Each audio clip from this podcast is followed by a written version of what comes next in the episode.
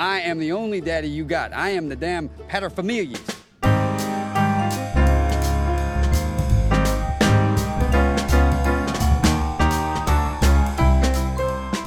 Bienvenue dans l'épisode 3 de Papa. On verra bien le titre plus tard. Fait des podcasts. pour Papa fait des podcasts pour l'instant. Ah, pourquoi pas Papa fait des podcasts. Euh, donc cette fois-ci, aujourd'hui, on va passer à Thomas. Euh, C'est moi qui vais l'interviewer et lui poser des questions sur euh, son parcours de papa. Ok? Ok, C'est bon pour toi, Thomas? Je suis Thomas et c'est bon pour moi. Et c'est bon pour...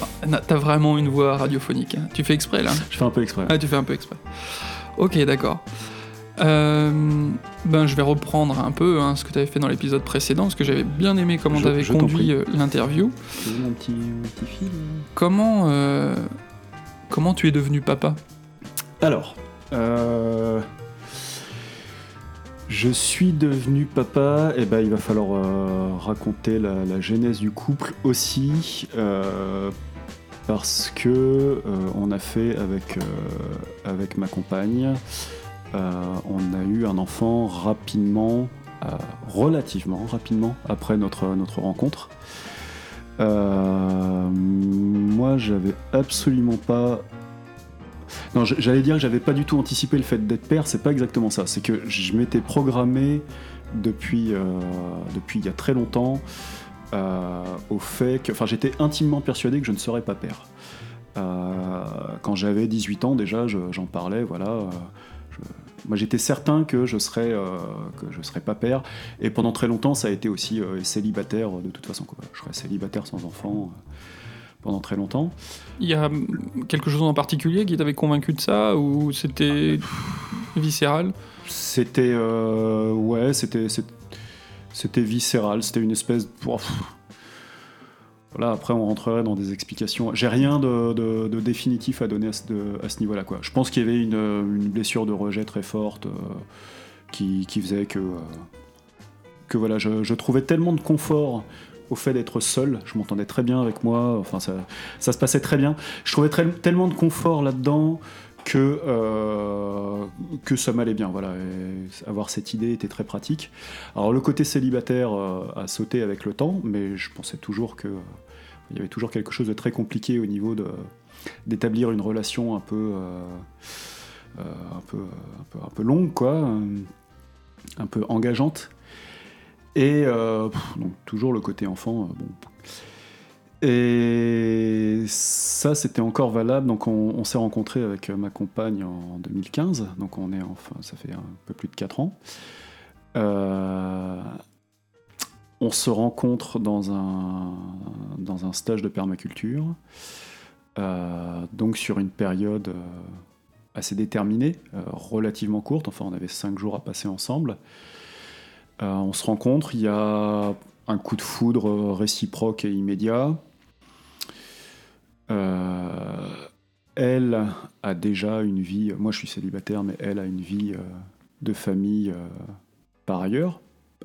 Elle a des beaux enfants, elle n'a pas d'enfants, mais elle a des beaux enfants. Et donc ça, bah, on parle et on, parle et voilà, moi je découvre ça le, deuxième jour où, on s'est rencontrés, où elle me raconte tout ça. Et là je me dis bon, je me disais pas c'est la femme de ma vie, enfin comment dire euh, je me suis pas dit ah c'est horrible elle a euh, voilà elle a déjà une famille et tout ça je me suis dit bon il se passe vraiment quelque chose ça pourrait vraiment le faire Ce qui peut potentiellement être un peu euh, contre-intuitif, vu que tu disais Ouais. vouloir avoir la simplicité d'être seul, etc. Alors- Là, d'un seul coup, il y avait beaucoup d'éléments beaucoup plus complexes. exactement et euh, ouais ouais ouais c'était en fait c'était bizarre parce que effectivement j'étais alors pour le coup j'étais vraiment euh, bizarrement dans un état d'esprit à ce moment-là de me dire euh, je vais papillonner Euh, un peu comme une sorte de, d'expérience où je vais forcer ma nature à, m'en foutre. Je vais passer au-dessus du rejet, je vais m'en foutre tout ça, et je vais, je vais travailler ça de façon, de façon un peu, euh, un peu systématique. Enfin, un peu, euh, voilà, comme j'aurais pu faire un entraînement sportif. euh, je me suis dit, bah tiens, je vais, je vais fréquenter plein de femmes. Et j'étais dans cet état d'esprit quand on s'est rencontrés. Et, et quand elle m'a dit qu'elle avait déjà une vie à côté, voilà, je me suis dit, bon, dommage, mais je vais pas, voilà, vais pas briser une vie de famille, etc. Et quand je me suis endormi le soir dans ma tente, euh, je me suis- il y, a- il y a eu cette euh, réflexion bizarre euh, qui m'est venue pour la première fois de ma vie, qui était dommage, on aurait pu faire des beaux enfants. Ah oui, directement. Voilà. Et là, c'était quand même très, très, très, très, très bizarre parce que je la connaissais pas depuis 48 heures et que je, je m'étais jamais fait ce genre de réflexion. Et Avec une très haute image de vos, comment, de Avec- vos pa- patrimoine génétique à tous les deux. Euh, ouais, et de leur compatibilité, etc. euh, ouais. Euh, mais oui, je me suis dit, oh, ça, ça, ferait, ça ferait quelque chose de, de- de fantastique. Une très haute image de ma compagne aussi, en, en me disant, enfin de ma future compagne à ce moment-là, en me disant, c'est quelqu'un de, de tellement exceptionnel que voilà, ça va être, ça va être absolument formidable. Et, euh, et donc, bon, euh, le couple euh, se fait quand même, enfin existe, voilà, on avait tous les deux, on était suffisamment motivés pour que ça soit, il y avait une espèce de d'évidence. alors je, je vais dire, ouais, je, en fait, on est à la fin de, de ce stage qui durait cinq jours, on s'était mis d'accord pour ne pas ne pas se revoir après. Euh, on s'était déjà fait des déclarations, il s'était pas passé grand chose d'un point de vue euh, euh, formel, mais voilà, enfin, les, choses avaient été dites, euh, qu'on s'était vraiment plus euh, très fort. Euh, mais on s'était dit, on se voit pas, euh, on se revoit pas à l'extérieur. Et euh, il se trouvait que c'était possible parce qu'on on habitait tous les deux. euh, enfin, c'était techniquement faisable, mais euh, Là, on est dans le premier épisode du téléfilm de l'été, là. ah, là, on est parti Ouais. sur quelque chose. J'essaie de réfléchir pour pas le faire, pour aller un peu plus euh, au but, Ah non, mais euh, je dis pas que ça va trop long, c'est trop long, mais plus que là, on imagine bien ce genre de truc. Non, je ne te reverrai pas après. ouais, à Et partir. ça trotte dans la tête. Alors, trotte- ouais, c'est une bonne, euh, une bonne parenthèse pour dire mon métier, euh, c'est euh, scénariste, principalement pour la télévision. Euh, ma vie n'avait rien d'une série, euh, d'une fiction. Enfin, elle était, euh, ça- il n'y avait pas du tout de quoi en faire une fiction. À partir du moment où ma compagne est rentrée dans ma vie, euh, ou plutôt où moi je suis rentré dans la sienne, je suis rentré dans un monde de fiction télé. Quoi. Je suis rentré dans, une, dans un soap opéra, en fait. Ouais, C'est-à-dire que sa vie elle-même était régie par les codes du soap opéra. On pourra en reparler, peut-être développer ça peut-être une autre fois sur. C'est peut-être pas le, le lieu pour ça, mais, mais c'était assez amusant. Euh, donc, elle reprend contact avec moi. euh, euh, je je ouais. c'est-à-dire qu'elle te parlait toujours de dos, face caméra c'est ça. C'est ça. Ok, d'accord. Vas-y, je te laisse continuer. Et elle avait un jumeau maléfique. Ouais. Euh, et donc, bon, 48 heures après, après cette dit qu'on se reverrait pas, elle, me, elle me renvoie un mail euh, pour me dire que- qu'elle avait envie qu'on se revoie quand même. Euh, là, je, je laisse passer euh, Aucun mental, quoi. un, aucun mental. Ouais. Je laisse passer euh, une nuit en me disant si. en fait, pour moi, c'était. donc, il y avait un peu de- de- d'appréhension de, ma part, de, de- peur devant ce que, ce que moi je, ce que moi je mettais derrière. C'est je me suis dit si je réponds. J'avais vraiment. J'étais absolument persuadé que. Je pouvais arrêter ça à ce moment-là en disant euh, bah non, on se tient à ce qu'on avait dit et tout. Ou si je disais oui, on se revoit, pour moi, la suite, c'était euh, le, euh, le pavillon, le monospace, les enfants, le chien. Là-dessus, j'en étais complètement persuadé. Je laisse passer une nuit, je réponds, je réponds oui le lendemain, on se voit. Période un, peu, un peu troublée euh, de, quelques mois euh, où elle était un peu entre deux, puisqu'il y avait aussi euh, elle vivait avec quelqu'un à ce moment-là. Mais au bout de trois mois, le couple, le couple s'installe. Enfin, nous, le, elle quitte son, ancien compagnon. on, s'installe ensemble. Voilà. Et, et très vite, dans nos discussions, mais genre, ouais, très très vite, euh, les questions de, euh, de faire des enfants arrivent alors qu'on n'était pas encore officiellement ensemble. Euh, les questions de faire des enfants arrivent. euh, on tombe. euh, Enfin voilà, on était tous les deux sur la même longueur d'onde là-dessus. C'est-à-dire sur comment le faire Sur- ou sur... Sur euh, être d'accord pour en faire. Voilà. D'accord. sur le projet de faire des enfants. Euh, sachant qu'on était tous les deux, euh, on n'avait pas spécialement de temps à perdre. Quoi. Euh, Enfin, j'avais 37 ans euh, et elle 36. Ah d'accord, temps à perdre, ok. Pas forcément parce que vous aviez plein de projets en cours sur plein de choses, mais parce Non. que vous sentiez que c'était maintenant ou jamais, quoi. Mm, un peu, ouais. Ouais. Ouais, ouais. Euh, oui, que- oui, voilà, qu'on n'allait pas, on n'allait pas attendre 10 ans de voir si notre couple euh, euh, vraiment se plaisait, était bien ensemble pour euh, avant d'en faire. Moi je comprends pas, moi c'est complètement inconscient de, de faire ça vite. Et donc on s'est dit on va faire ça euh, relativement vite. Et donc on, on s'installe ensemble, ce qui déjà pour moi était un, un sacré chamboulement, euh, voilà, puisque puisque j'étais un célibataire endurci, établi et tout. Et puis, euh, au bout d'un temps très court euh, pour nous, euh, donc au bout de huit mois, quelque chose comme ça, on se dit bon allez, on, se sent prêt. En fait, il y a eu pour la première fois depuis qu'on était ensemble officiellement, on a un week-end où on n'est pas ensemble pendant quatre jours. Et quand elle revient de ce week-end, elle me dit bah écoute, moi j'ai réfléchi et, et je suis prête. Et euh, moi, euh, de mon côté, je ne sais pourquoi à ce moment-là aussi j'avais réfléchi. Je me suis dit mais en fait ça y est, je suis prêt. Donc on dit bah ok, euh, on y on y va. Et là, dans le mois qui a suivi, elle était enceinte.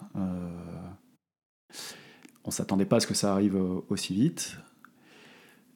Donc là, super heureux quand on, quand on voit le test. au début, pas trop. de- C'était quoi la question euh, que tu as lancée euh Au tout début c'était comment, comment es-tu devenu père?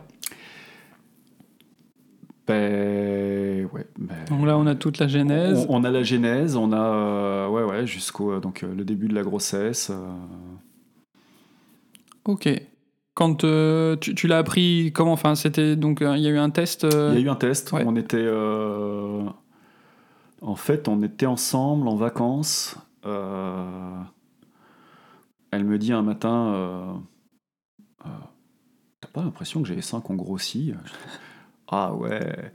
Et, et, je crois que j'ai du retard et tout. Je fais Ah ouais. Ah, euh, ah d'accord.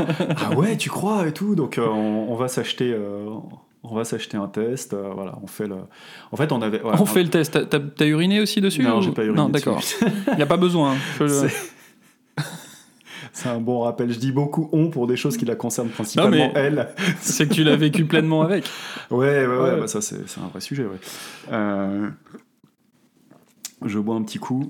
Oui, on achète le test et en fait, on était déjà en train d'en parler. Le test était pas, en- on l'avait pas fait, qu'on était déjà en train de chercher les Vous prénoms. vous quoi. projetiez déjà euh, Ah ouais, très vite D'accord. ouais. Ok. Et Euh, euh, à, à quel moment tu t'es dit vraiment je vais être papa? Est-ce qu'il a fallu attendre le test ou Euh, ouais, enfin le test est venu confirmer, mais euh, mais on, on était vraiment, euh, on en était sûr quoi. Enfin, Ok. ouais. Av- Avant qu'on fasse le test, ouais. À D'accord. partir du moment où elle a dit, en gros, je crois que je suis enceinte, voilà. D'accord. Et ensuite, à quel moment Donc là, c'est à quel moment tu t'es dit je vais être papa et à quel moment tu dis je suis papa Oh. C'est une question chaude. hein. En plus, j'y avais pourtant réfléchi avant parce qu'on avait un petit peu préparé des, des questions, mais, euh, mais c'est c'est c'est chaud. Euh, on peut pas dire qu'on le voit pas venir parce qu'il y a quand même 9 mois de grossesse. Oui, oui. Euh, Après, tu le vis pas de la même manière que, que ta compagne. C'était très abstrait. euh, tant qu'il y avait la grossesse, c'était très abstrait. D'accord. euh, et pourtant, j'étais super impliqué dans la grossesse. Enfin, nous l'étions tous les deux. J'espère qu'elle l'était un peu. Euh, oui. Enfin, dis que- ça, c'est pas non, arrivé. mais ça a été, c'était, euh, en fait, moi, j'avais, j'avais pas du tout préparé ça. C'était très abstrait pour moi faire un enfant. Euh, je m'étais pas renseigné ni rien. Et pour le coup, euh, j'étais pas du tout proactif là-dedans. Mais il se trouve qu'elle avait des idées, avait, euh, avait des, des projets euh, là-dedans. Et qu'en en fait, on s'est embarqué dans une aventure. euh, je vais donner une précision assez importante euh, au niveau de moi, ce qui était ma vie à l'époque. euh, parce qu'il y a pas mal de choses derrière. C'est que je, suis scénariste, mais en fait, j'avais euh, arrêté de bosser à ce moment-là. Euh, j'avais fait une. Je vais pas appeler ça un burn-out, mais euh, j'avais eu un ras-le-bol. Voilà, restons, restons français et moins, euh, moins connotés. J'avais eu vraiment un ras-le-bol de ma profession, euh, genre six mois avant qu'on se rencontre, euh, où, euh, où j'avais arrêté de bosser, j'avais pas vraiment de- d'inquiétude financière et tout, et je m'étais juste dit, mon boulot me prend la tête et je vais juste faire des choses qui me plaisent et, euh, et attendre de voir venir. Donc faisons un enfant, quoi. C'était pas du tout dans la... J'avais pas pensé à ça en premier, je l'avais pas mis en haut dans ma liste. Mais, euh, mais oui, quand, en fait, quand on s'est rencontré avec ma compagne, j'étais très disponible. Euh, je travaillais pas. euh, et, et ça, cette situation-là, je l'avais pas planifiée, mais elle a duré très très longtemps. Euh, quand, euh, quand la grossesse a commencé, ben, euh, en fait, elle, a eu envie euh, d'être suivie dans une maison de naissance. Euh, donc pour les... Moi, je ne savais pas ce que c'est, donc on va peut-être dire en deux mots de quoi il s'agit euh, pour, ceux qui nous écoutent, qui ne savent pas. Une maison de naissance, c'est un, cadre qui ressemble le plus possible à une, à une maison dans laquelle on va être, une vraie maison, dans laquelle on va être suivi par des sages-femmes qui est euh, adossé. Donc nous, on était suivis au Calme à Paris. Euh, c'est le Calme, c'est CALM, l'acronyme de euh, comme à la maison. Oh, joli, hein, comme, Ouais. euh, calme, comme à la maison. Ok. Et t'as accouché où? J'ai accouché au Calme, tu vois. Oh. C'était pour... alors en France, encore à l'heure actuelle, c'est c'est faisable d'accoucher à la maison, mais c'est compliqué Euh, parce qu'il faut euh, il faut être accompagné par une sage-femme et c'est pour elle que c'est très compliqué la sage-femme parce que on lui demande, elle a besoin d'être assurée et on lui on lui demande des assurances qui sont à un prix absolument exorbitant, qui correspondent en, en gros de, de mes souvenirs, j'espère que je dis pas de bêtises, mais qui correspondent à euh, un an d'activité de la nana. Quoi. On va peut-être lui Mm. demander, je sais pas, 20 ou 30 000 euros pour, pour son assurance pour faire l'accouchement à domicile. Donc c'est c'est vraiment... euh, c'est du... Ah, J'avais pas cette notion-là par rapport aux, aux difficultés pour la sage-femme elle-même. Après, de... je me permets de faire juste un Ouais. retour de, de, comment, de femmes à qui j'avais posé la question, qui avaient envie de le faire. Euh, ce qui est aussi difficile, des fois, c'est le regard de l'entourage. Tout à fait. On dit, enfin, il peut y avoir un retour, euh, dire, bah, aujourd'hui, on a la chance d'être euh, médicalisé, d'avoir tout ce qu'il Mhm, faut et tout. mhm. euh, euh, vous êtes fou de prendre ce risque-là. Ouais. Voilà. Ouais, alors il y, a cette- question-là qui compte, euh, qui est une question qui, qui, pour nous, dans notre couple, compte pas énormément, euh, parce que, bon, moi j'en ai pas mal. euh, Là-dessus, c'est pas quelque chose qui me. Je, voilà, j'ai fait mon travail, j'en ai Mhm. pas mal rien à faire de ce que les autres pensent. Ok. Pff, voilà, je suis devenu. je suis devenu standardiste euh, après un diplôme d'école supérieure de commerce. Euh, après, j'ai lâché ça euh, pour devenir scénariste. donc bon, Ouais. c'est pas euh, voilà, ces choses-là me font pas trop peur. Et puis surtout, euh, ma compagne est médecin généraliste de formation. Alors toutes les questions médicales, bah va te Ouais. faire voir quoi. Tu vois. Elle euh, connaissait. Ouais, elle connaissait et puis voilà, qui- quiconque lui dit mais vous êtes fou de faire ça, me dit ok, bah, montre-moi tes diplômes. J'ai fait 10 ans d'études. Elle le dit pas comme ça parce qu'elle est beaucoup plus bien- bienveillante que ça. Oui, oui. Euh, donc en gros, c'est vrai qu'on s'en fichait un petit peu. Pas à 100%, mais un petit peu. Et on les a quand même eu un petit peu ces questions-là en étant en, en se faisant euh, toute la préparation à l'accouchement en maison de naissance. Euh, après, la maison de naissance, elle est le calme pour le coup est hébergée dans les locaux de le- comment ça s'appelle Euh, la maternité euh, des Bleuets à Paris. Euh, donc, euh, d'un point de vue médical, il n'y a oui. aucun danger. Si besoin, 100 mètres, il y a tout ce qu'il faut. quoi. Exactement. Mm. Si besoin, hop, euh, le chariot et on part direct en salle, en salle d'opération. Euh, mais le but est de, euh, de faire dans un environnement qui ressemble à la maison, en respectant le plus possible la physiologie euh, naturelle euh, de l'accouchement. Vous avez pu mettre autant de bordel qu'à la maison, tout ça dans la pièce. comment- Alors, euh, au final, Ça s'est pas passé comme on l'espérait. D'accord. Euh, mais peut-être qu'on va lancer la pub avant. Non, il n'y a pas de pub. Le teaser. Alors, il y a eu. euh, ça a été dans le processus. Ça a été. Moi, j'ai commencé à devenir père pendant tout ce processus de grossesse parce que j'ai découvert toute une dimension que je ne connaissais absolument pas euh, de bah, ce que c'est euh, bah, la grossesse et l'accouchement euh, médicalisé versus euh, bienveillant ou physiologique. Euh, un petit peu derrière, qu'est-ce que c'est qu'une parentalité positive ou pas, euh, ou classique, disons, enfin plus celle qu'on avait reçue ou traditionnelle ou quoi. Découverte de, pas mal d'interlocuteurs, de beaucoup de bouquins qui appellent d'autres bouquins, des références. et là, voilà, moi je, suis très. je, je me définirais plutôt comme un intellectuel, je lis pas mal. Euh, beaucoup de bouquins qui ont été introduits par, euh, par ma compagne, qui, a été, euh, qui était vraiment une guide à ce niveau-là. et, et elle avait tendance à acheter beaucoup de bouquins, et au final, j'en lisais peut-être plus qu'elle là-dedans, parce que elle, elle les achetait par 10, mais peut-être que je passais plus de temps. J'en avais plus aussi du temps, mais voilà. et ça s'est confirmé après la naissance aussi. Où, euh, donc j'ai- lu beaucoup de choses. Je me suis, j'avais pas spécialement prévu de m'investir dans le sujet, mais il s'est trouvé, il s'est trouvé que j'ai découvert des choses vraiment incroyables, que le sujet m'a passionné. Alors je pourrais citer un petit peu, euh, on va pas faire, on, peut- on pourrait faire d'ailleurs un podcast. euh, C'est ce que je suis en train de noter, Ouais, les euh, recommandations, les livres, les lecture, bouquins. tout ça.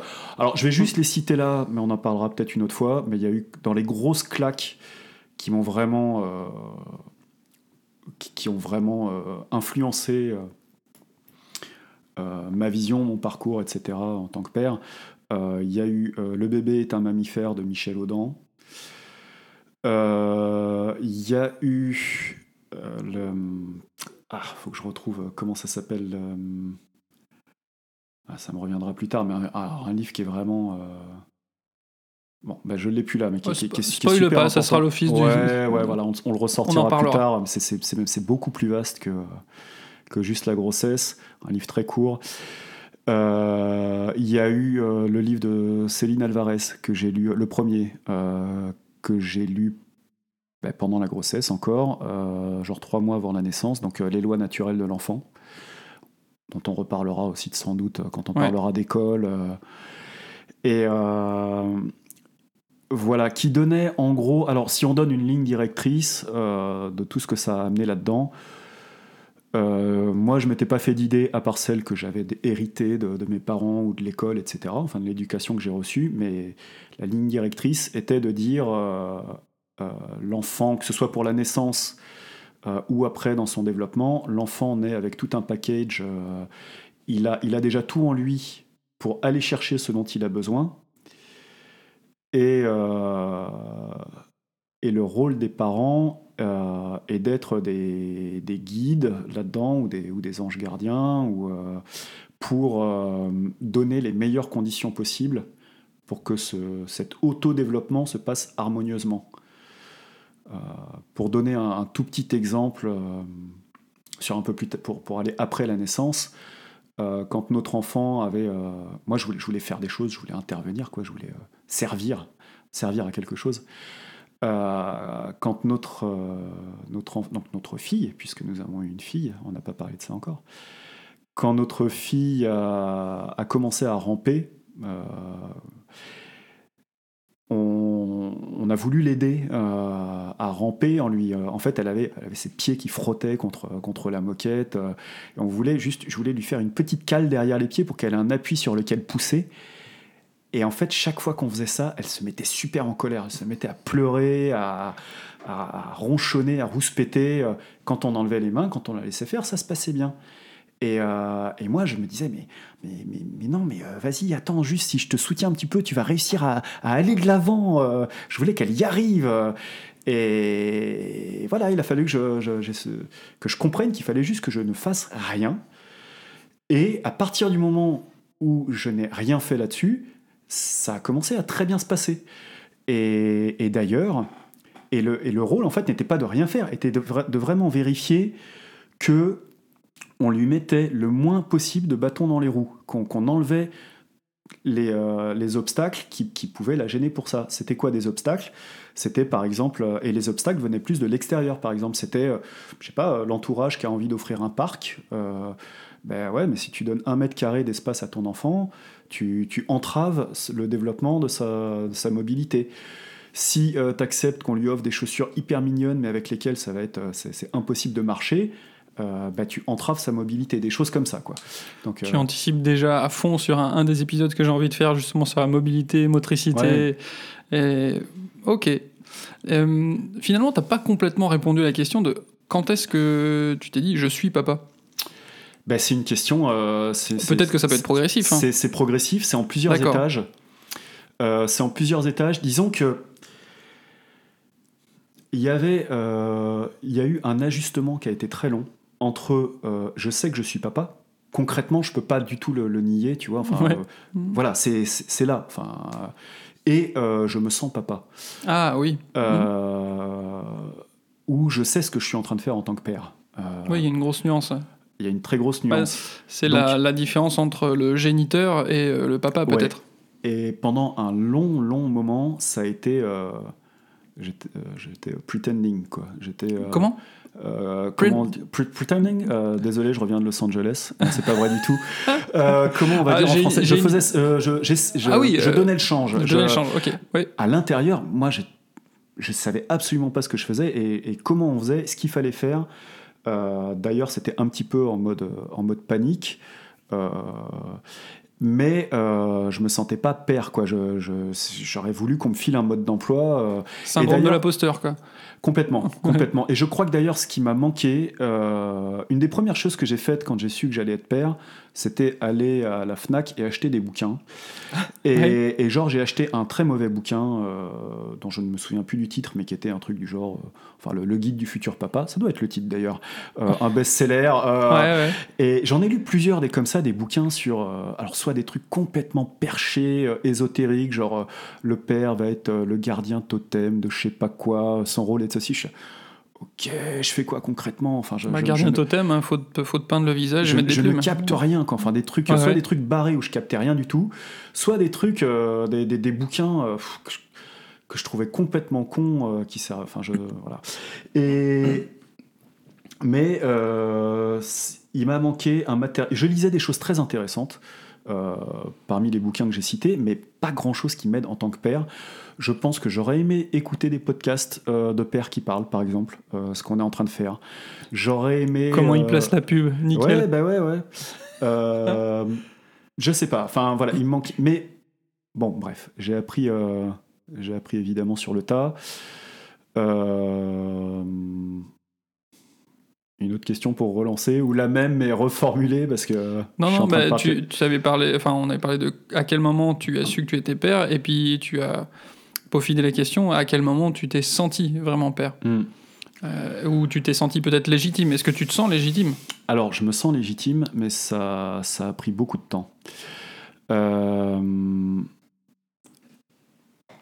Il y a un moment, ouais, il y a un moment que je vais raconter. euh, Bon, on va dire que la fin de la grossesse s'est pas passée comme on voulait, parce que je vais, je, je vais parler de ça un peu. euh, On s'était fait un peu une, une- une belle histoire qui a été belle, mais enfin, mais qui s'est pas passée comme on voulait. Ce qui soit dit en passant, là, c'est le, le scénariste qui parle, mais c'est comme ça qu'on fait une belle histoire. C'est euh, il faut que euh, ça se passe pas comme on a prévu. ouais. Voilà. Ouais. Si le spectateur, c'est euh, si ça se passe, vous avez toujours quelque chose où vous regardez une fiction ou euh, si ça se passe exactement comme vous y attendiez, ah, vous êtes déçu. Bon, bref, on n'a pas accouché. Ma compagne n'a pas accouché comme elle le voulait. euh, euh, par voie naturelle, sans péridurale, Euh, c'est que notre, notre fille était en siège et c'était une contre-indication pour cet accouchement, ce mode d'accouchement. Donc ça s'est passé finalement médicalisé et puis finalement elle n'a euh, elle a dépassé le terme, le, le travail s'est pas déclenché. Bref, euh, ça s'est fait par euh, césarienne au final, ce qui était un, petit drame pour nous. Enfin, c'était pas du tout la belle histoire qu'on voulait se raconter. Et voilà, au final, ça, bon, ça complètement, ça s'est très bien passé pour une césarienne. On a été très très bien accompagnés et, et ça a été complètement digéré. Mais sur le coup, ça a été un petit, un petit accro dans le, dans le départ. Après, tout le reste, c'est tout le reste s'est très bien passé. Pour ce qui est de, de nous, ce qu'on voulait faire pour notre fille, donc il y a eu l'allaitement, s'est très bien passé. On a, fait, on a mis en place plein de pratiques qu'on avait découverte au fur et à mesure. En fait, c'est un peu comme une pelote, de, une pelote de laine où on tire un fil et il y a toute la pelote qui vient. Donc, il y a, voilà, ça pourra être aussi l'objet d'autres podcasts, plein de pratiques euh, telles que euh, bah, le cododo, euh, le, portage, l'hygiène naturelle infantile. les couches lavables, la diversification menée par l'enfant après. plein de, plein pratiques qu'on a découvert au fur et à mesure qu'on a mises en place. On, a été, on avait fait le choix d'être très très présent pour notre enfant. Euh, je veux dire vraiment, euh, enfin, physiquement, on était tout le temps là. On était tout le temps là. Déjà, ma compagne s'est arrêtée longtemps de travailler pendant six mois. Moi, je ne travaillais pas. quand elle a repris le boulot, je travaillais toujours pas. On a, y avait, elle était toujours notre fille avec au moins un de ses deux parents. Euh, ça, c'était important pour nous. Et euh, pourquoi c'était important? C'était important parce que, et c'est une très bonne question, euh, parce que dans tout ce processus de grossesse et avec toutes les lectures qu'on avait eues, on avait des notions. J'ai retrouvé le, nom du livre que je cherchais parce qu'il est vraiment important. Ça s'appelle Le concept du continuum. Euh, c'est une Hollandaise qui a écrit ça dans les années 70. Euh, une lecture que je recommande vraiment à absolument tout le monde. Euh, on avait une, des idées très claires sur ce qu'était la façon souhaitable d'élever un enfant. Et on essayait de s'en rapprocher du mieux possible avec les contraintes qu'on avait. Pour faire très schématique, comme c'est décrit dans ce livre, le concept du continuum, la façon idéal d'élever un enfant euh, serait ce qui se rapprocherait de ce que l'auteur avait découvert dans une tribu amérindienne euh, dans laquelle elle, avait passé beaucoup de temps, euh, et qui donnait après des individus beaucoup, beaucoup plus épanouis et libérés que tous les individus névrosés que nous sommes et qui, et qui constituent bah, tout notre environnement et qui est tellement commun qu'on finit par croire qu'il est normal. Euh, alors que ce n'est, voilà, pas, ça pourrait être autrement, et il existe des exemples qui montrent que c'est autrement, et on peut atteindre ça autrement. Alors il se trouve que nous ne vivions pas dans une tribu amérindienne, mais on a essayé euh, de faire au mieux avec euh, qui nous étions et les principes qu'on voulait mettre en place, et notre entourage.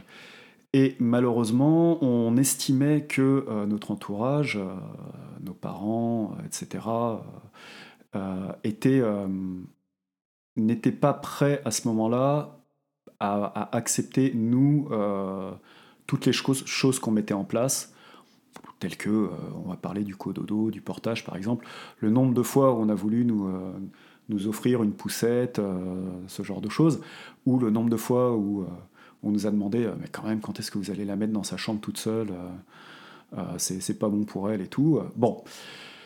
Euh, et ben, on s'est un peu, euh, un peu ou pas un peu, on, enfin on s'est refermé sur nous-mêmes. Quoi. Enfin, on est vraiment, on s'est protégé. Euh, la cellule familiale a fonctionné à trois, vraiment à fond, quoi. Enfin beaucoup. et ça a été, je continue de penser que c'était une bonne chose, enfin que c'était que qu'on a eu raison de faire ce qu'on a fait et à être d'accord avec ce qu'on a fait. Par contre, pour nous, les parents, ça a été hyper chaud. Ça a été très très chaud. On vivait à l'époque dans un appartement à Paris avec, euh, avec un chat en plus, enfin avec deux chats. Mhm. On vivait avec deux chats, il y en a un qui est, qui est mort euh, dans les dix jours suivant la naissance. Ok. Ça a été... Euh, voilà, c'était, c'était très chaud aussi. Euh, et puis avec euh, ensuite un deuxième chat qu'on a toujours et qui est devenu, euh, qui est devenu on va dire hyper relou à ce moment-là. Enfin, c'est comme si on avait un, enfant aîné qui était en train de, tout constamment râler qu'on s'occupait plus de lui. Quoi. Bref, l'ambiance à la maison était, était, était un peu lourde, je dirais. Et en fait, c'est dans, dans le couple où c'était pas simple. C'était pas simple. euh, on avait du mal à. Moi, en tout cas, euh, j'avais beaucoup de mal à trouver ma place. Donc, ma place de père, elle est aussi intimement liée à la, à la place que je trouvais euh, dans la famille, dans le couple. J'essayais, en plus j'étais là tout le temps, j'avais même pas, j'avais pas un boulot, euh, je, pouvais, je partais pas au boulot le matin et rentrais le soir. Euh, j'étais là tout le temps, j'avais pas de, comme je l'ai signalé, j'avais pas de but dans la vie. Euh, donc en gros, par défaut, mon but, ça, de- ça devenait de la vie de famille, euh, d'être le meilleur père possible ou au moins le meilleur conjoint possible. Ouais, donc ça avait encore plus d'importance. Grosse importance, grosse Ouais. pression. Je savais pas comment m'y prendre. Euh, ma compagne en faisait beaucoup. Il y avait- une très grande part dans le, dans le rapport physiologique qu'on voulait avoir dans notre famille, euh, le plus naturel possible, le plus animal possible. Euh, et ben ma femme était absolument, enfin ma compagne était absolument prépondérante. Il y avait, il y avait l'allaitement, il y avait voilà. Et, et du coup, euh, bon, moi je, laissais cette relation se faire. Euh, moi je voulais que euh, je voulais aider au maximum en dehors, donc prendre toute la logistique en charge, la décharger au maximum. Et il faut savoir aussi que ma compagne est quelqu'un de- d'extrêmement efficient, qui, elle, qui sait comment elle veut que les choses soient faites et qui les fait très bien, rapidement. bon, avec, on va quand même le signaler, une tendance à en faire trop, des fois, que je pense elle reconnaîtra elle-même. Mais euh, voilà, c'était. euh, il- donc c'était c'était pas simple parce qu'elle n'attendait pas spécialement euh, ça de moi. Et que, je, Oui.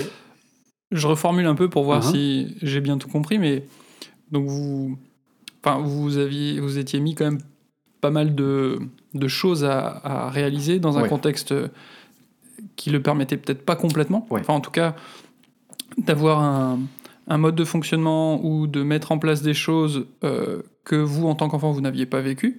Ouais.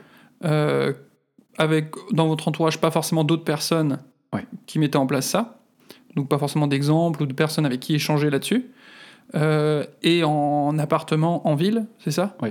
Donc qui peut être très loin de, du contexte et de l'environnement dont tu parlais par Ouais. rapport aux Amérindiens.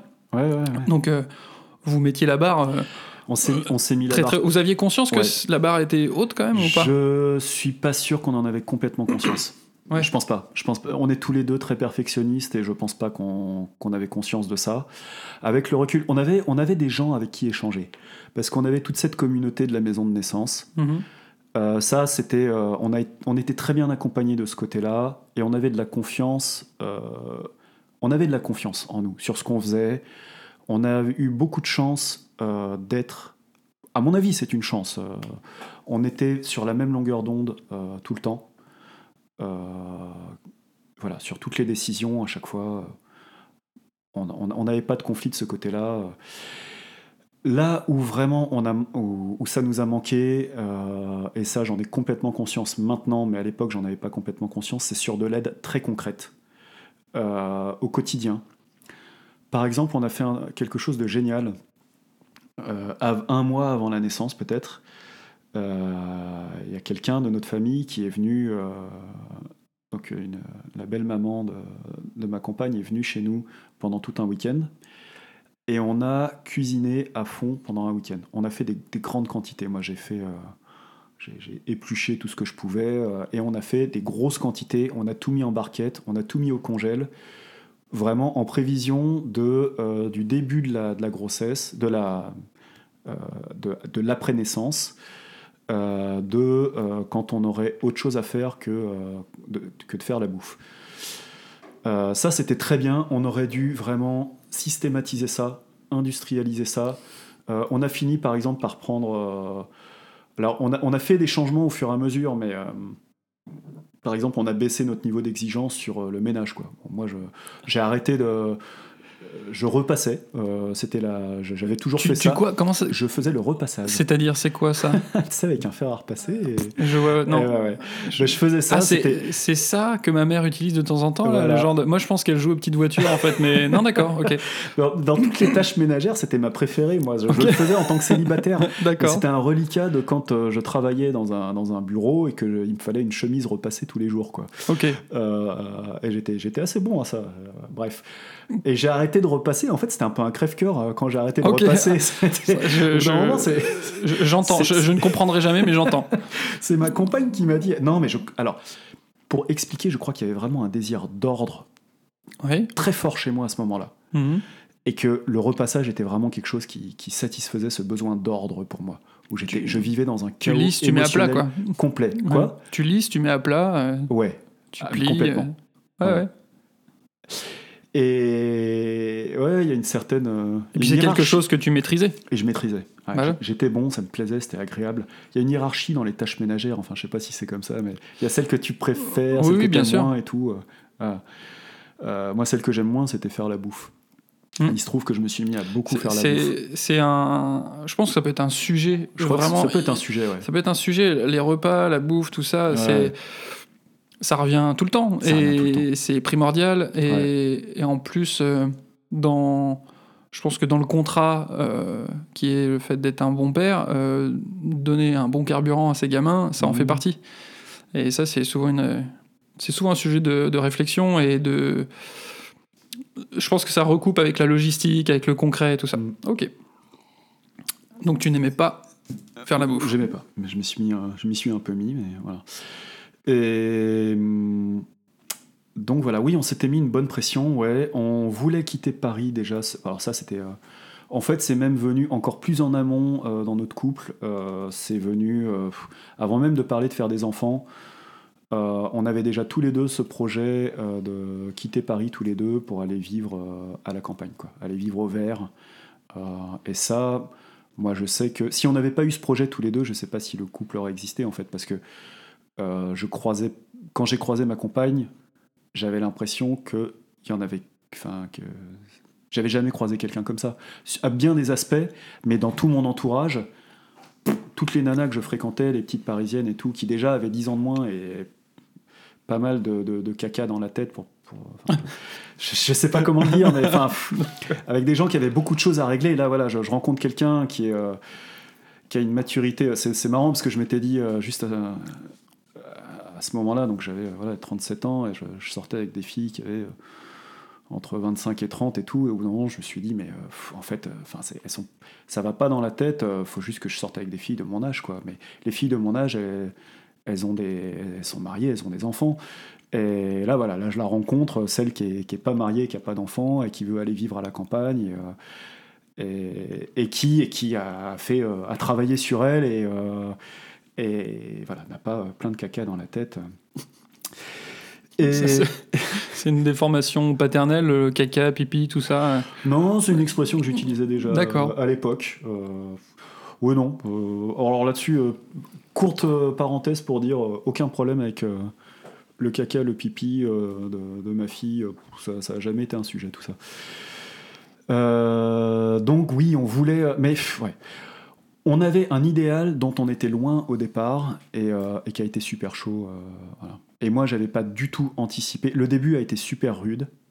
Euh, le début de la, quand on est rentré de la maternité, les premiers mois ont été très rudes parce que parce que grosse pression et parce que beaucoup de mal à trouver ma place dans, dans la famille. Et ça, ça a vraiment mis du temps. ça a vraiment mis du temps. Est-ce que tu as des exemples, en fait, par rapport au fait de pas trouver ta place ou de te demander ce que tu devais faire? Il y a quelque chose que, euh, je faisais euh, inconsciemment. Je continue de le faire une fois de temps en temps et euh, ma compagne me, le fait remarquer. On, peut en, en rire maintenant. Enfin, j'essaie d'en rire. Ça m'arrive beaucoup plus rarement. Elle disait quelque chose qu'elle avait besoin de faire. Genre, je sais pas, faudrait que je range telle boîte ou machin. Ou, euh, elle, elle disait, je vais faire ça. Et moi, j'y allais et je le faisais. Et elle me regardait, genre, mais, mais je t'ai pas demandé de le faire, quoi. Et je faisais, ah mais pardon, euh, je voulais aider et tout, mais c'était vraiment mécanique, c'était inconscient. C'est, euh, en fait, je voulais la décharger de, où j'étais capable de lui prendre quelque chose des mains qu'elle allait, allait ranger ou quoi. Il fallait que je fasse quelque chose, quoi. Parce que sinon, bien souvent, je me retrouvais euh, les bras croisés avec une culpabilité de tout ce que. En fait, j'avais aussi j'avais euh, j'avais beaucoup de culpabilité à l'époque, et une des culpabilités que j'avais, c'est que euh, je m'imaginais la pénibilité que ça pouvait être pour ma compagne, certaines situations. Par exemple, si y a toujours eu une relation très forte entre, entre notre, notre fille et ma compagne, et euh, il n'y a pas d'égalité dans notre, euh, dans notre cellule familiale au niveau de euh, la place de papa et la place de maman. Enfin, maman est beaucoup plus prépondérante sur des choses très concrètes comme ben, rassurer quand, quand, quand elle pleure ou les endormissements. Alors pendant très longtemps, il y avait la tétée qui faisait que c'était vraiment le... C'était ça qui faisait que c'était la réponse à beaucoup de pleurs, c'était... euh, tous les endormissements, se- pendant très longtemps, se sont faits au sein, donc les endormissements, c'était maman. Il y avait plein plein de choses où c'était maman. Et euh, pourquoi je commençais à parler de ça? Parce que euh, parce que il y avait beaucoup de situations que j'interprétais moi comme pénibles. Par exemple, quand notre fille pleurait, où j'avais pas une voilà, ça, ça, ça réveillait des choses en moi, et aussi sans doute j'avais pas une connaissance suffisante de ce que pouvaient signifier les pleurs de l'enfant, etc. Ça, ça éveillait des émotions assez fortes en moi, et j'aurais aimé en prendre une, faire quelque chose, en prendre une, une part. euh, pour, pour réguler tout ça. Mais euh, c'était euh, c'est ma compagne qui en faisait quelque chose. Et euh, si voilà, s'il y avait une, crise de larmes qui durait longtemps, ben moi je restais, je restais comme un couillon à rien faire et j'aurais bien aimé pouvoir faire quelque chose. Et le, il y a, disons, il y avait un besoin donc très fort de vouloir servir à quelque chose, mm. en tout cas, euh, de pas savoir tout le temps justement quoi faire pour servir à quelque chose.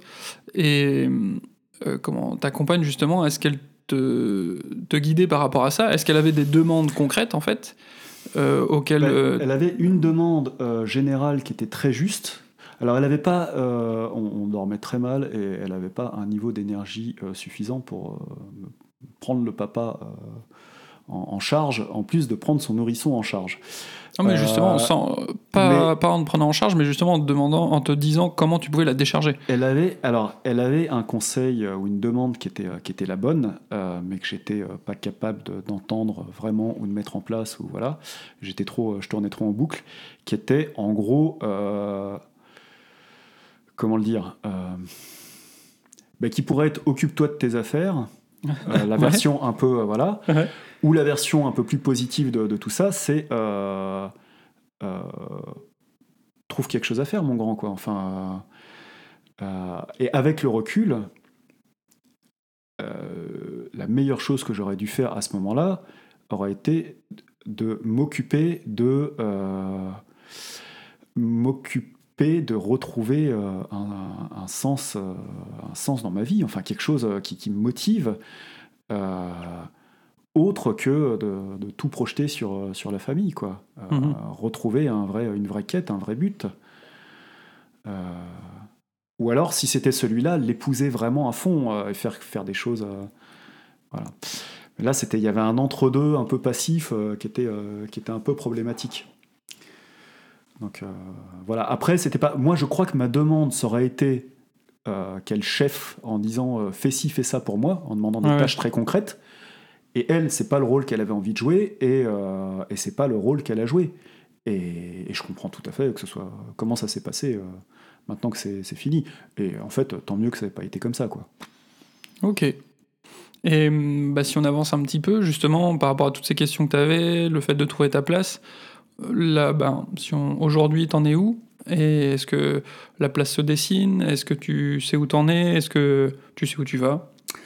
Il s'est passé beaucoup de choses depuis. Euh, on a réussi à quitter Paris euh, et, euh, et on s'est installé dans un endroit qu'on aime beaucoup, qui est, plus, qui est plus à la campagne.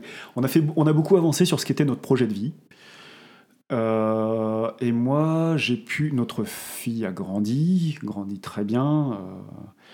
On est voilà, il y a beaucoup de choses qui sont beaucoup plus cool.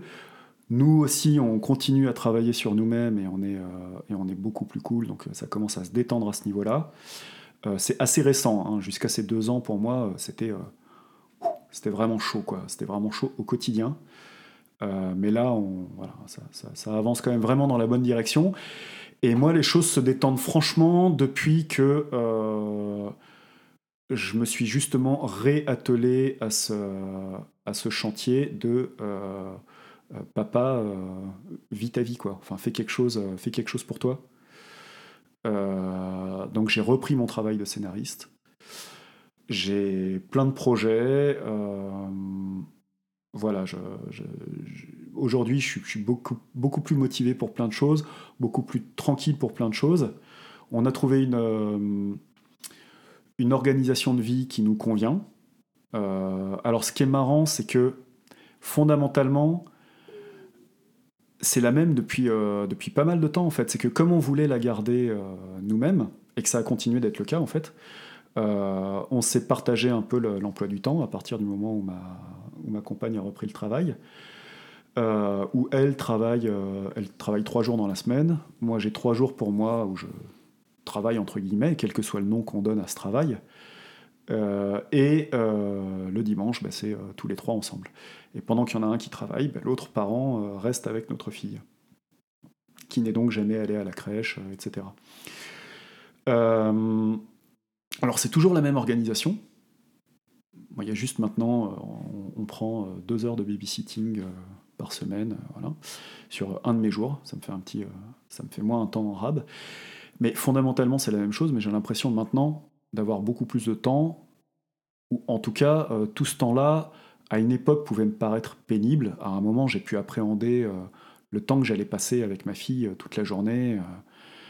Et euh, Ça, c'est un, ça, un, sujet, je pense, euh, à creuser et aborder sur le fait de euh, d'appréhender d'être avec ses enfants et peut-être mélanger à la culpabilité d'appréhender, ah, tu vois, de, de, dire ah là j'aurais pas envie ou, ou qu'est-ce que je vais faire et puis je c'est quelque chose que j'ai ressenti aussi.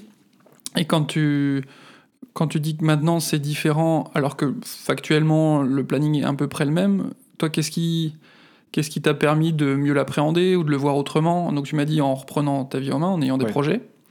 Euh, il, y a, plusieurs choses. Il y a le fait de euh, arrêter d'avoir des attentes déjà. Euh, par exemple, mais ça c'est beaucoup aidé par le fait d'avoir repris ma vie en main. C'est que avant j'avais, j'espérais faire quelque chose des journées où j'étais avec ma fille. Euh, alors que en soi, être avec ma fille était faire quelque chose, mais j'espérais rajouter des choses dedans, euh, avancer un peu, que ce temps soit pas, euh, je sais pas comment dire, enfin, optimiser le temps quoi. sauf que, ben, quand tu as un enfant, tout prend énormément plus de temps. Euh, et, du coup, il y avait, euh, y avait beaucoup de frustration qui pouvaient naître de j'ai voulu, euh, je sais pas, aller faire des courses, faire tant de lessive ou appeler un tel ou j'en sais rien. Et au final, tu arrives à la fin de la journée, tu rien fait et tu es en colère contre l'enfant parce que tu le tu l'estimes un peu responsable du fait qu'il t'a pas lâché une seconde et que tu n'as pas, pu, pas pu faire les choses que tu voulais faire. Donc déjà, j'ai mmh. lâché là-dessus le jour où je suis avec ma fille. Éventuellement, je me dis, euh, on verra si j'arrive à, caser deux trois, deux, trois petites choses. Mais si je vois que c'est pas l'humeur, euh, que ça va pas le faire et tout, j'arrête et, juste on reste ensemble. Il y a ça. Il y a, euh, il y a le fait, bah, on va dire qu'elle qu'elle grandisse aussi déjà, et qu'on on fait des choses qui m'amusent plus maintenant. Ça, ça, je pense que c'est un, aspect aussi à aborder. Je serais très curieux de savoir comment d'autres pères le perçoivent, euh, juste même dans le lien concret avec, euh, avec son enfant. Euh, le fait de faire des trucs qu'on considère plus marrants. Alors après, c'est culturel. Voilà, mmh. moi, je, voilà, ça me fait marrer de faire du sport, des trucs comme ça. Mais, mais ouais, je pense la, la notion d'interaction et de possibilité d'interagir autrement et plus encore, etc., ça compte beaucoup. Et quand tu dis faire elle grandit, est-ce qu'il y a des, justement des activités, toi, aujourd'hui, où tu te sens euh, tu prends un grand plaisir à les faire avec euh, ta fille. Ça, ça commence à devenir marrant de jouer avec elle, ouais. Ouais. Je vais pas dire que je, je m'amuse euh, tout le temps, mais il y a des fois où je m'amuse, ouais. Il y a des fois où je me marre vraiment. Enfin, elle, euh, où elle a des, des sorties, des choses. euh, pff. Euh, ouais, ça, ça, commence à être vraiment sympa de jouer ensemble. Quand on joue au Playmobil ou au Capla ou au truc comme ça. euh, ouais, pff, quand ouais, ça, il y a le langage, il y a tout ça. Quand on a, euh, quand l'enfant a, je sais pas, 6 mois, 1 an, euh, 18 mois, que les jeux, c'est changer un objet pendant, euh, pendant trois quarts d'heure. euh, je te le passe, tu me le passes, je te le passe, tu me le passes. J'avais plus l'impression de faire mon devoir qu'autre chose, quoi. Ouais, ouais, je vois. Euh, bon. Après, euh, voilà, il y a ça, il y a peut-être, euh, je sais pas, mais je, je- je crois que je deviens plus cool en règle générale. Y a, je crois que beaucoup des choses qui s'améliorent viennent aussi de, de- de choses que j'améliore en dehors de ma relation avec, Hmm. avec mon enfant. euh, il y a une chose, il y a deux choses qui sont très importantes dont, dont je veux parler, qui ont été très importantes pour moi. Euh, ça a été la même chose pour euh, avec ma compagne d'ailleurs. On, on est passé par les mêmes étapes et on en a pris conscience euh, en même temps en en parlant. Euh, Il y a la première, peut-être la plus. En fait, nous, on s'était dit avec notre cahier des charges. on a fait une espèce de petit contresens à un moment où on voulait, pour que notre enfant ait le développement le plus, euh, ce que ce qu'on estimait le plus harmonieux possible, euh, voilà, on l'a mise au centre du processus et on l'a mise au centre de la famille. Et euh, quitte à s'oublier un peu, voire à s'oublier beaucoup. Et il y a eu vraiment, à un moment, où, on, s'est rendu compte à plusieurs occasions que on agissait comme si c'était à elle de, de donner le là pour toute la famille. Par exemple, euh, bah, qu'est-ce qu'on écoute comme euh, musique dans la voiture? Ben, on va on met, C'est toujours le disque de notre fille. Euh, Qu'est-ce qu'on fait comme activité? Ben, on, lui demande tu veux, tu veux faire une promenade ou tu veux faire du, vélo ou tu veux, Et du coup, ça va être toujours. Et que, au final, on... nous, ça ne nous épanouissait pas. Il y, a- il y avait un moment où on commençait à se demander euh, bah, et nous alors? Et puis, euh, et puis que pour elle, c'était pas, euh, c'était pas une bonne chose. D'une part parce qu'elle, euh, pour une raison, enfin pour la raison assez évidente qu'elle pourrait finir par croire que c'est, que c'est à elle de décider de tout, mais aussi pour une raison plus subtile que j'avais pas vu venir, c'est que moi, à un moment, enfin pendant, sur, le début, on l'aura compris, j'étais un peu dans une position un peu sacrificielle, quoi, où je kiffais pas du tout ce que j'étais en train de vivre, mais où je me disais, je, je fais, c'est, c'est tout pour ma fille. Enfin, c'est, euh, je ferai euh, whatever it takes. Donc, euh, merde, c'est la deuxième fois que j'en fais un comme ça. Mhm. Euh, en français, je ferai Quoi qu'il arrive. hein. quoi qu'il a, voilà, tout ce qu'il faudra pour pour mon enfant. et si moi je suis pas heureux dans le processus, c'est pas grave. Sauf que j'avais pas compris que si toi t'es pas heureux dans, enfin les enfants modélisent les parents, et si t'es pas heureux dans le processus, bah, ils vont modéliser quelqu'un qui est pas heureux. Ouais, ça marche moins bien. ouais. Et, et donc, au final, risquer d'arriver exactement à l'inverse de ce qu'on voulait. Euh, moi, je, voulais, je veux avant tout le, le bonheur de ma fille. Donc, si elle voit que être, euh, être adulte, être parent, c'est euh, c'est, euh, être une victime et être, et être pas heureux et être pas épanoui et tout ça, ça donne pas envie de grandir, quoi. Euh, donc là, voilà, il y a eu ce moment où on s'est dit. euh, ça a été relativement tard, ça. hein. Je pense qu'elle avait peut-être dans les, dans les 18 mois ou quelque chose comme ça, où on s'est dit là, euh, on n'irradie pas le bonheur, il faut que, voilà, faut, là, Mhm. faut qu'on fasse quelque chose, quoi. Faut, faut, faut qu'on pense à nous, faut qu'on, faut qu'on reprenne ce- cet aspect-là en main. Dans- tu, tu me dis si je me trompe, mais dans tout ce que tu m'as dit, j'ai l'impression que oui, il y avait. Pour le coup, euh, c'est toi qui, lors de la première mission, t'avais mis la notion de contrat, de mission, et euh, je comprends de mieux en mieux par Ouais. rapport à, à ça. Euh, Je comprends que t'aies parlé de ça parce que je sens qu'il y avait vraiment, vraiment une, une notion forte et une, Ouais. une, une mission très forte, un truc Ouais. que tu t'étais donné, que vous vous étiez donné apparemment, et avec un contexte. Ouais. Enfin, vous, vous, ouais, vous avez mis la barre haute et, et, et, euh, quand tu dis avec peut-être le fait de s'oublier, le fait de Alors, Euh, ouais.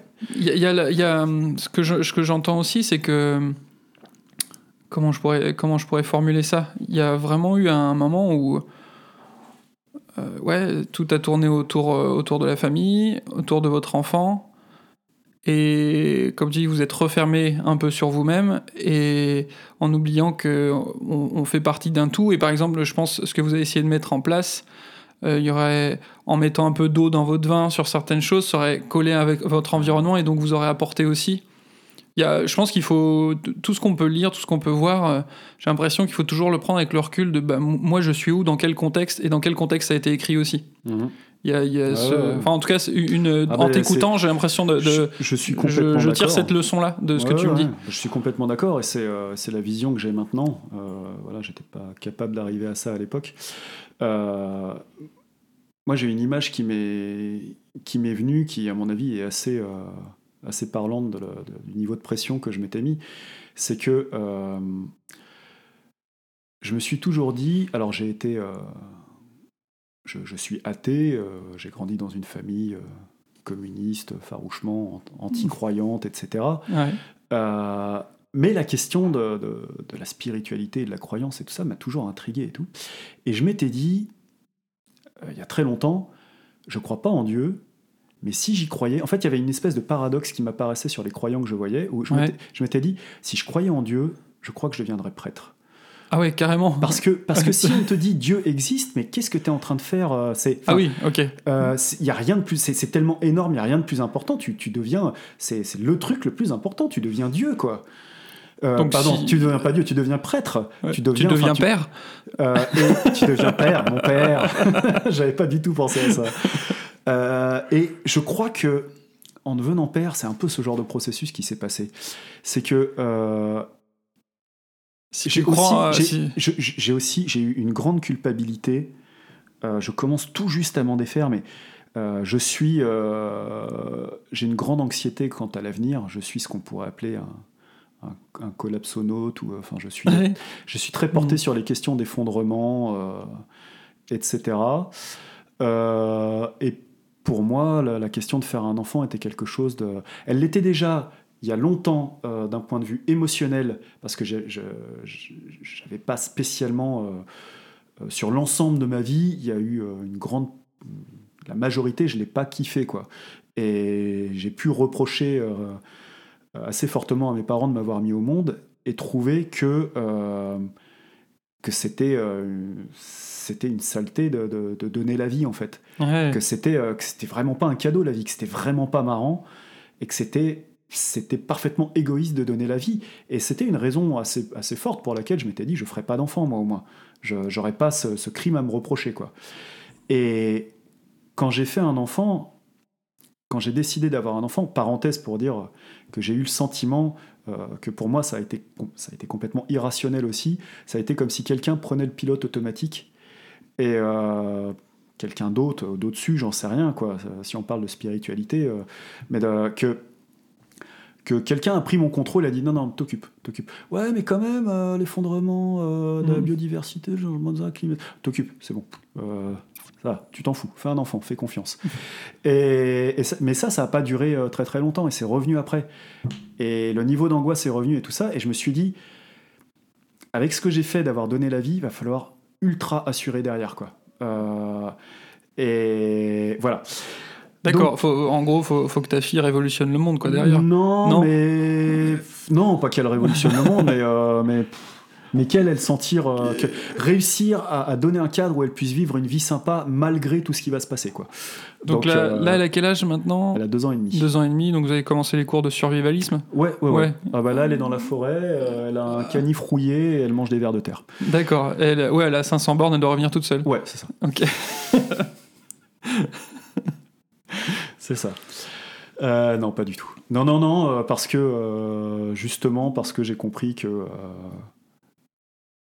Enfin, j'ai- la conviction que la meilleure façon de qu'elle soit, qu'elle s'en sorte le mieux possible, c'est justement de, la, perturber le moins possible son, son propre, sa propre boussole intérieure et la laisser, la laisser continuer d'aller vers ses envies et vers, vers ce qu'elle développe elle-même. Ça se passe très bien comme ça, donc. Donc, euh, donc voilà. Mais par rapport à ce que tu as dit, et là où je, je, je sais pas si c'est un bémol que je pourrais mettre à ça, c'est qu'elle suive sa, boule- bah, sa boussole intérieure, mais que pour autant, vous, ça vous perm- ça vous empêche pas de suivre la vôtre. Mhm. Euh, que, et quand des fois ça arrive, il y a confrontation, euh, bah que systématiquement ce soit pas forcément votre boussole que vous mettez de côté, quoi. Oui, oui, bien sûr, oui. On travaille là-dessus. Ouais. Mhm. C'est Enfin, voilà, c'est ça qui m'est venu quand tu, Hmm. quand tu disais ça. Reprendre le boulot te permet d'être mieux euh, dans la famille. Ouais.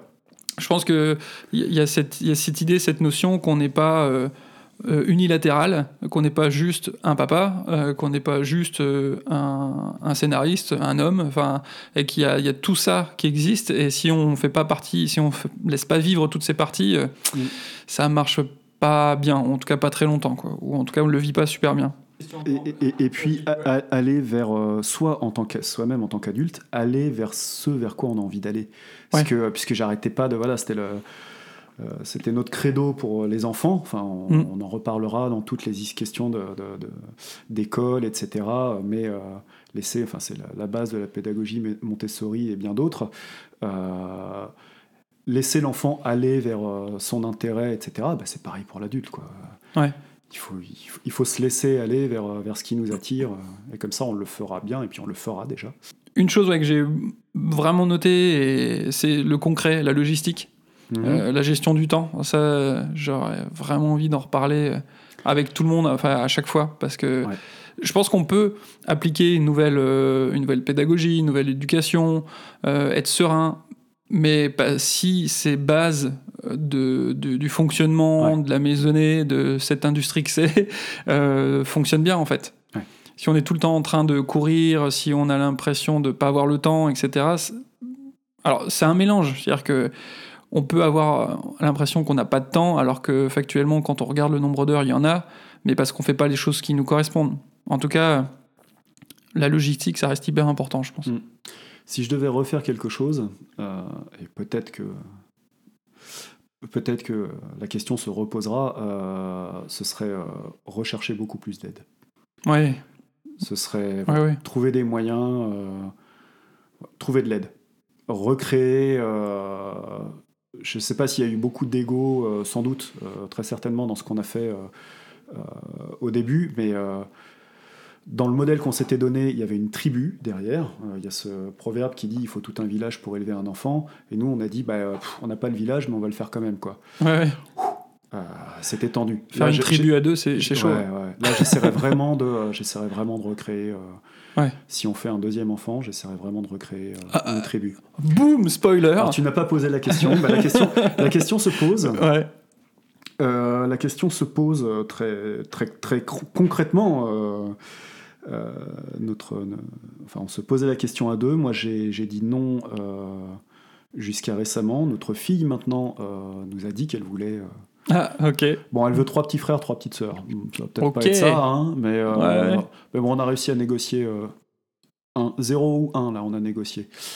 Euh, donc, euh, donc voilà, la question se pose. Euh, moi, je sens que. Voilà, on va être sur du scoop, quoi. Moi, je sens que je- ça y est, je, je suis prêt. Euh, donc voilà, ce sera sans doute. euh, ça sera un des projets qui vont venir. Euh, C'est jusque-là, d'un point de vue vraiment pratico-pratique. Euh, deuxième, euh, deuxième scoop, euh, on se marie en septembre prochain. Donc je, voilà, je me pose plutôt la question dans ce sens-là. Ah ouais, mais ok, attends, est-ce qu'on va peut-être pas plutôt d'abord juste on se marie et puis on envoie le gamin après. C'est plus, on parle de logistique, on est un peu là-dedans. Moi, je, quoi. je peux pas te dire, mais en termes d'organisation, ça se fait tout seul. Donc, Ouais, mais on a un autre moyen de contraception que vous. Donc Ah, ça, peut-être. ça se passe pas pareil.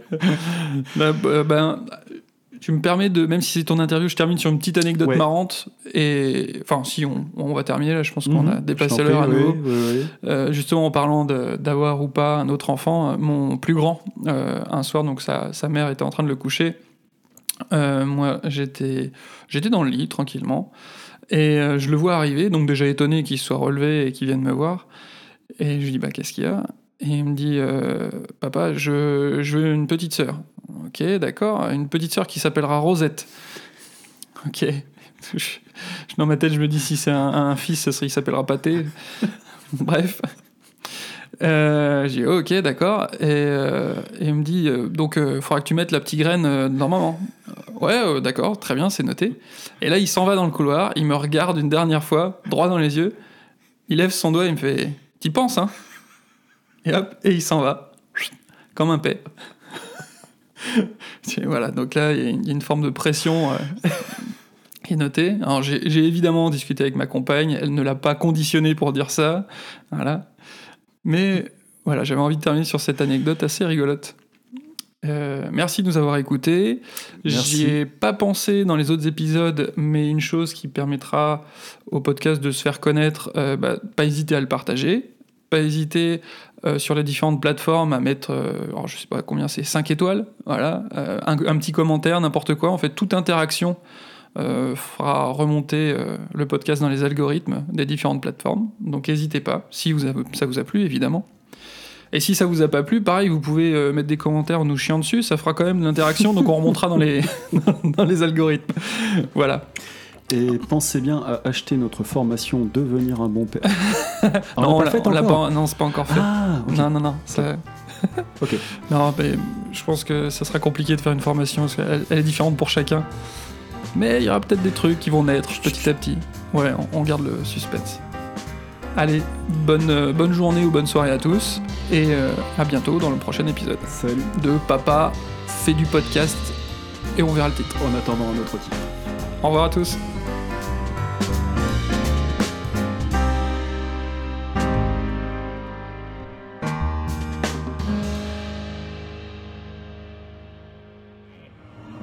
Je suis ton père.